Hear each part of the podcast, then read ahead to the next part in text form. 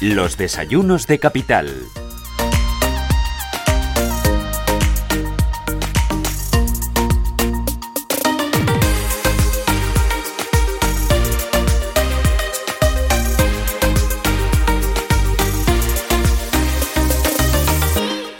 y 8 minutos de la mañana. Esto es Radio Intereconomía, Capital Intereconomía, y hoy tenemos la oportunidad de charlar con don Fernando Santiago. Don Fernando, ¿qué tal? Muy buenos días. ¿Cómo estás? Muy buenos días. Ahí vamos. Que es presidente, lo voy a decir de memoria, sé que es bastante largo y alguna vez me he equivocado, pero que es complejo. Es el presidente del Consejo General de Gestores Administrativos de España. Casi. Ahí casi. Al 90. bueno, es, Consejo General de los colegios de gestores administrativos de España. Claro, para que el oyente eh, ponga cara y ojos a, ese organismo al que usted representa, ustedes son, o los gestores administrativos de España, son los que llevan las cuentas, ingresos, facturación, impuestos, ERTES y demás de buena parte de las empresas de España, grandes, pequeñas, pero también mucho autónomo. De los autónomos sobre todo, de la PYME y efectivamente somos los, los cosufridores, como digo yo. Nosotros somos cosufridores, porque ahora mismo no, no somos en coalegría, estamos en cosufrimiento, porque la verdad es que está siendo un sufrimiento para la pequeña empresa. Por eso es muy importante eh, tenerle aquí, porque ustedes están a pie de calle. Ustedes sienten, sufren y viven. Eh, esa agonía que tienen hoy eh, muchos autónomos, porque, bueno, no, no sabemos, mire, ahora estamos pendientes de si nos confinan de nuevo o no nos confinan. Y supongo que habrá mucho señor que tenga un bar, un kiosco, una peluquería que diga, ¿abro o no abro? ¿Compro mm, eh, material o no compro? Eh, ¿Voy a poder sacar una persona del ERTE? No le Bueno, esto es un caos. Es un caos absoluto. Yo sé que es muy difícil hablar de estos temas porque opiniones hay para todos los gustos. Lo que pasa es que nosotros ya llevamos, desde el principio de la pandemia lo hemos defendido, que la salud es muy importante, eh, y por lo tanto de salud hay que dejar hablar a los expertos sanitarios, pero que igual que sin salud no puede haber economía, sin economía no va a haber salud y que por lo tanto todas las medidas que se tomen deberían de tomarse consensuadas al 50% con los profesionales de la sanidad, pero el otro 50% con los profesionales de la economía. Si lamentablemente los, profesionales de la sanidad se quejan de que casi no se cuenta con ellos, imagínense que tenemos que decir los profesionales de la economía que ni siquiera se nos ponen al teléfono. Por lo tanto, esto mm, está siendo un caos. Insisto, el tema de la enfermedad, el tema del virus está siendo muy peligroso, está matando mucha gente, es verdad, hay que tomar medidas, es verdad. Pero es que al final vamos a tomar medidas para salvarnos del COVID y nos vamos a morir del resto. O mejor dicho, nos vamos a morir de hambre. Porque lo cierto es que cada vez están desapareciendo más empresas, cada vez se están más extinguiendo más puestos de trabajo y hay que comer. Y hay que comer. O sea, no solamente hay que vivir con la enfermedad, sino que hay que comer. Y si uno no come bien o uno no llega a fin de mes, el problema es muy gordo porque nos llevamos por delante esa salud que hemos solucionado por un lado en materia del COVID eh, y nos llevamos por delante las economías personales, nos llevamos por delante a las familias, a los trabajadores y nos llevamos por delante a, un, a, un, Estado completo si no conseguimos que la economía funcione a la vez que las medidas sanitarias para salir de esta crisis en la que estamos metidos. Si hay un nuevo confinamiento, ¿cuántas empresas están en riesgo de cierre? ya están en riesgo de cierre cientos de miles de empresas, con lo cual si eh, hay un confinamiento total, esto puede ser la catombe. Yo, de hecho, mm, eh, creo que el gobierno no contempla, o, se harta de decir que ellos no contemplan el confinamiento, porque dentro de lo que nosotros llamamos, lo que yo llamo la irresponsabilidad que han tenido, eh, tienen un cierto grado de responsabilidad diciendo que son o conocen que esto podría ser la puntilla definitiva para que la hecatombe económica se produzca en el país. Recordemos que ya estamos hablando de que prácticamente 300.000 empleados se van a ir a la calle en los próximos 60 días. Tú fíjate, y eso era antes de saber que se iba a decretar un estado de alarma como el que se ha decretado. Imagínate si se amplía ese estado de alarma a un confinamiento total es la ruina absoluta, porque además es que las medidas que se están tomando, que insisto, que no entro en la parte sanitaria, ni siquiera en la parte jurídica, eh, yo estoy defendiendo de que los temas jurídicos se solucionan en los juzgados, los temas políticos se solucionan en el Parlamento y los temas sanitarios los solucionan los sanitarios, pero sí la económica sí la económica. Entonces la gente pone ejemplo, es que en Alemania han cerrado la hostelería. Sí, pero ¿cómo han cerrado en Alemania la hostelería? En Alemania han cerrado la hostelería y les han dado dinero a las empresas de hostelería que las han cerrado para que sobreviven. Aquí lo que nos hemos limitado es a echarle un candado a la puerta y apáñenselo usted como pueda. Y así no se puede cerrar un país. Bueno, eh, no solo echarle un candado a la puerta, sino generar muchísima incertidumbre. Yo el viernes pasado hablaba con una persona de Canarias y me decía, ¿qué podéis y qué no podéis hacer? Digo, mira, no me provoques porque dentro de nada nos lo van a decir según el horóscopo, porque son un auténtico carajal. Y pensaba, a mí al final eh, no me afecta mucho, pero pensaba en aquel señor que tenga un bar y que diga, estoy al 50 o el 70% del aforo. Oye, voy a tener que cerrar, compro más materia prima o no la compro? Tengo eh, eh, la incertidumbre hace que uno se retraiga. Y entiendo que mucho pequeño negocio, el repartidor de periódicos, eh, como digo, eh, el peluquero, el que tiene un bar, el que tiene un kiosco, eh, es tremendo. Ya se está viendo, ya se está viendo, pero además es que la inseguridad jurídica que está viendo es total y la capacidad de conocimiento jurídico. dice la, dicen, la ignorancia de la ley no exime su cumplimiento. Pues mire usted, yo no sé si exime o no exime su cumplimiento, como dice la norma, pero atenuarla hay mucho, sí, porque yo se supone que soy un experto en la materia. Yo se supone que además, por la participación que hemos tenido los gestores administrativos, sobre todo en, el primer, en la primera oleada, estábamos al día, mandábamos información, comunicábamos, bueno, teníamos un gabinete brutal de consultas de seguridad jurídica.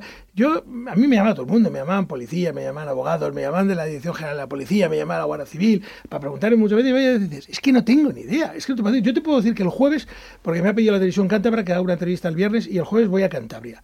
No sé cuáles son las medidas de Cantabria. el jueves, antes de salir, me cogeré las publicaciones del Boletín Oficial de Cantabria y me miraré la hora a la que se puede a la que se puede salir, el movimiento, el justificante que tengo que llevar, porque lógicamente llevo justificante profesional. Pero es que además es que es una locura, es un cúmulo es un cúmulo de, barbaridades. Te voy a poner un ejemplo de cómo está el tema de las reuniones eh, ahora que, hacía un anuncio la Comunidad de Madrid. Pero tú fíjate, yo estoy aquí en esta mesa contigo que veo que tiene tres, eh, seis, siete sillas. Bien, los siete podríamos estar aquí en estos momentos. O sea, aquí podríamos estar. Estaríamos un poco juntitos. Juntitos, pero la ley nos permite siete personas estar ahora mismo en la radio porque es, un, es una reunión de trabajo, una reunión institucional.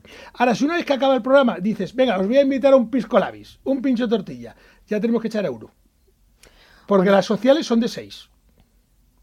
Bueno, hablaba yo este fin de semana también con otra persona y me decía, no, no, seis eh, por unidad familiar. Y yo decía, no, no, no, no, no, no, no, seis personas, uno, dos, tres, cuatro, aunque tengas dos niños pequeños. Me decía, no, que los niños no cuentan. Sí, sí, sí. Digo, claro, pero... pero eh, Las familias numerosas, a partir de seis, cumpliendo la ley. Eh, cumplen toda la, ley. Hombre, en casa no, porque los convivientes, evidentemente, en casa pueden ser doce si son convivientes.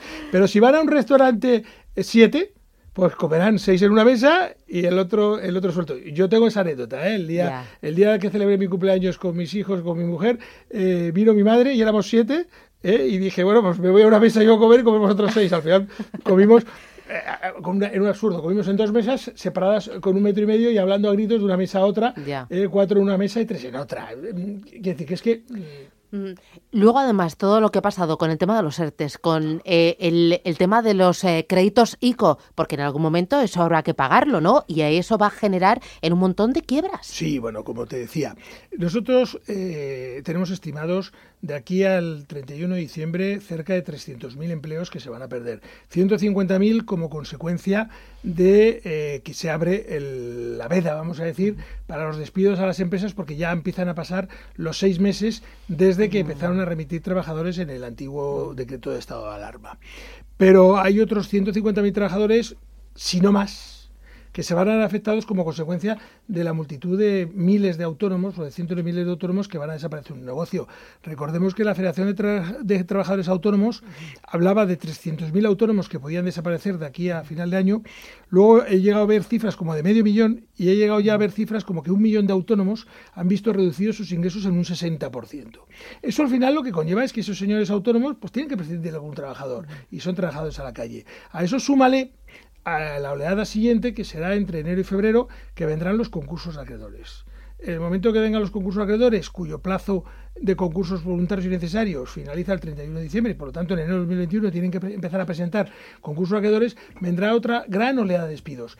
Y la máxima, si no se corrige, es la de los ICOs. Todas las empresas que más o menos han tenido un problema y que han podido conseguir, que no todas lo han conseguido, un ICO, recordemos a tus oyentes, a vuestros oyentes, que los ICOs es un préstamo eh, que va avalado por el Estado en virtud del cual en el primer año las empresas no tienen que devolver capital, sino solo pagar la parte de intereses, que es pequeña, y en los cuatro años siguientes tienen que devolver ese capital que han recibido. Claro, los ICOs empezaron en el mes de marzo, es verdad que en marzo quien recibió esos ICOs fueron las grandes empresas y las multinacionales, que para eso son amigas de quien los daban, pero ya a partir de finales de abril, mayo, junio, los ICOs los han empezado a recibir muchísimos autónomos y muchísimas pequeñas empresas. Estas a partir de esa fecha tienen que empezar a devolver capital. Yo ponía el ejemplo de una empresa que haya recibido un crédito, de un, un crédito ICO de 50.000 euros. Bueno, pues ahora más o menos pagar los intereses de esos 50.000 euros se defiende uno son 100 euros, 80 euros, 150 euros al mes, se defiende uno. Pero claro, en los 48 meses siguientes hay que devolver esos 50.000, con lo cual hay que pagar mil y pico euros ya de devolución, cuando ya no tienes dinero ni para pagar seguros sociales, etcétera. Por eso nosotros decimos que las medidas sanitarias, que están muy bien, tienen que venir acompañadas de unas medidas económicas. Es decir, en Alemania les han dado dinero, ayudas, reducción de impuestos, plazo para pagarlos, compensación de las pérdidas del COVID con impuestos que estamos pagando actualmente. Y cuando ustedes se ponen en contacto con la administración, ¿la administración qué les dice? Bueno, si les hubiese dicho algo, eh, yo, lo, yo lo agradecería. Esto es como le dije un día a un banco. Estaba tratando con dos bancos y uno me habían tratado muy mal y dije, te voy a abrir a ti la cuenta. Y dice, amigo, ¿por qué? Digo, porque tú por lo menos me has tratado mal. El otro ni me ha tratado.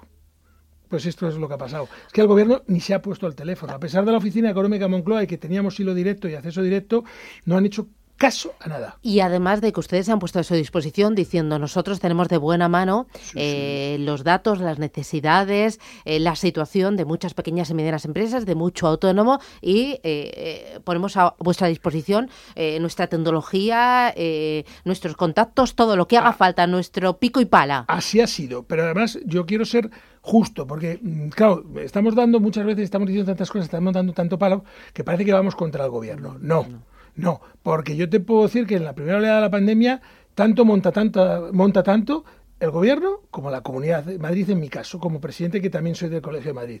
Porque lo de no hacernos ni caso y habernos puesto a disposición gratuita de las administraciones públicas eh, ha sido común común en todas las administraciones públicas eh, o en todos los dirigentes de las administraciones públicas. Es decir, ni, la, ni los dirigentes de la Comunidad de Madrid hicieron caso a las medidas que pedimos, ya, sobre todo en materia de ERTES, ni tampoco, por supuesto, lo ha hecho el Gobierno de la Nación. Lo que pasa es que la mayor parte de las competencias han sido del Gobierno de la Nación y es el que menos caso ha hecho.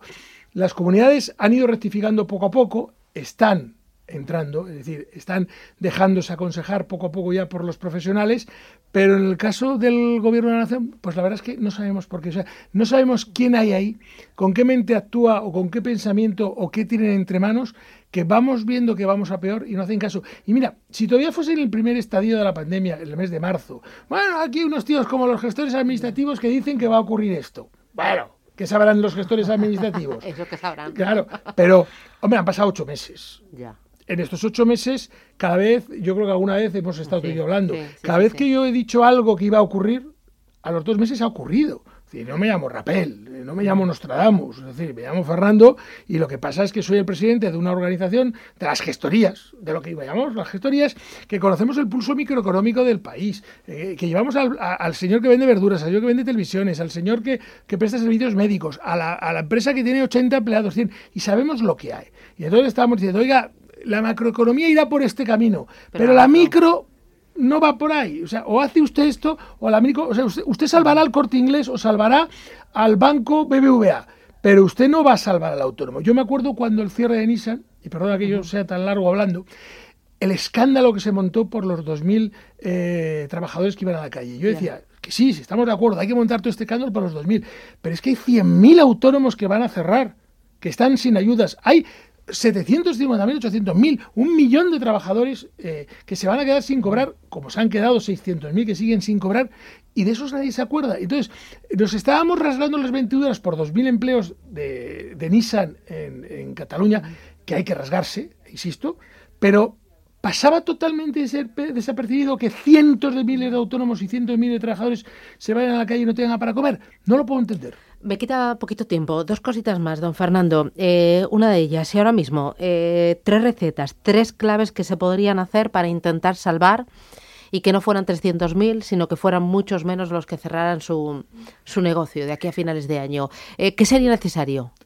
Generar Fíjate, voy a empezar por la primera que no es ni económica, generar certidumbre, generar seguridad jurídica. Es decir, tener la seguridad de que las medidas que se toman se toman a medio largo plazo, de, forma que las empresas puedan ya tomar en cuenta el escenario en que van a estar y tomar las decisiones, bien o de despedir, bien no, y luego acompañado evidentemente de reducción de impuestos, sí o sí. No se puede hablar de subir impuestos. Hay que reducir los impuestos para ayudar a las empresas. Y reducir los impuestos no es bajar la renta no es bajar el IVA, es bajar también los seguros sociales, que es un impuesto laboral, pero impuesto que es el 33% de lo que se gana. De cada 100 euros, 33 van al Estado. Ayudas en subvenciones o en financiación. Los bancos no tienen apetito crediticio, lo estamos diciendo. No están prestando dinero propio, están dando dinero de ICOs, etcétera. Hay que fomentar que los bancos de dinero y hay que ayudar a las empresas a recibir esa liquidez que necesitan, porque con liquidez van a poder pagar y con liquidez se va a poder cobrar y se va a poder operar. Y evidentemente fomentar el emprendimiento de una forma diferente a la que se está haciendo, bien mediante el alargamiento de los impuestos, el aplazamiento de los impuestos, etcétera. Con esas tres medidas conseguiríamos un mensaje importante para el empresariado. ¿Y de estas tres medidas cuánto cree que vamos a ver? O sea, ¿cuánto va a ser realidad? ¿O, estamos Con soñando? Todo, te estaba haciendo así, ya sí, estaba callado porque, en lugar de decirte cero prefería estar callado como diciendo silencio. Porque nada, ninguna. Nos van a subir los impuestos, no van a bajarlos. Lamentablemente, como mucho los ICOs, los van a atrasar un poquito y poquito más. Ojalá se equivoque. Ojalá. Y ojalá me des una patada y, tenga que, venir aquí de camarero en y que se pasó de tremendista y que no era así y ojalá Pero llevo ocho meses y no me he equivocado. Yo sabe lo que me temo es que cuando paseo por aquí, por la calle Velázquez, eh, se nota, se palpa. Vaya usted al centro. Pero no, no, no, no, si es que se nota todo, se nota todo. Hay un poquito más de vida en los barrios, en las afueras. Sí, pero, es, por, es por la gente que está cerrada. Madrid no es triste. Y no vaya a la calle San Bernardo, que está al 80% ya cerrada, y no vaya a las zonas de tiendas porque van en picado. Bueno, y los taxistas, usted ha visto que está en doble fila porque claro, no hay aeropuertos, no hay hoteles, no hay estación de Renfe. Y si usted se acuerda de las VTCs, de los Cabify, de los Uber, antes usted iba por Madrid y de cada tres coches veía una placa azul no se ven placas azules. Y esos son empleos, son familias, es tremendo. Don eh, Fernando, un placer tenerle aquí en Capital Intereconomía. Repito, ojalá se equivoque y hasta pronto. Un abrazo fuerte. A seguir trabajando. Así, gracias. un abrazo. Adiós.